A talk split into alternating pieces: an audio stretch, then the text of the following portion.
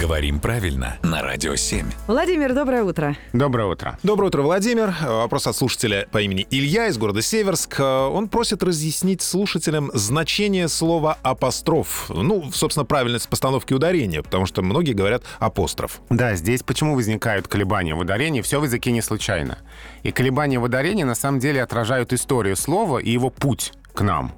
Потому что слово по происхождению греческое и буквально значит «обращенный в сторону», а пришло оно к нам через французский. Ага. Да, по-гречески было бы апострофос, обращенный в сторону. А во французском ударении на последнем слоге, то есть здесь конкурировали варианты по греческому и французскому образцу. Но поскольку мы взяли это слово все-таки у французов, то ударение по французскому образцу на последнем слоге, то есть апостроф. Ну, большое спасибо, потому что я теперь знаю, как оправдаться, если вдруг неправильно поставлю ударение. И что-то скажу, что-то греческое во мне есть. А, Да. Скажи, греческий вариант мне ближе. Ба- Бабушка согрешила, да. Да, а если вдруг э, черт дернет за язык сказать документ, это на самом деле ударение по польскому образцу, так что и здесь можно оправдаться.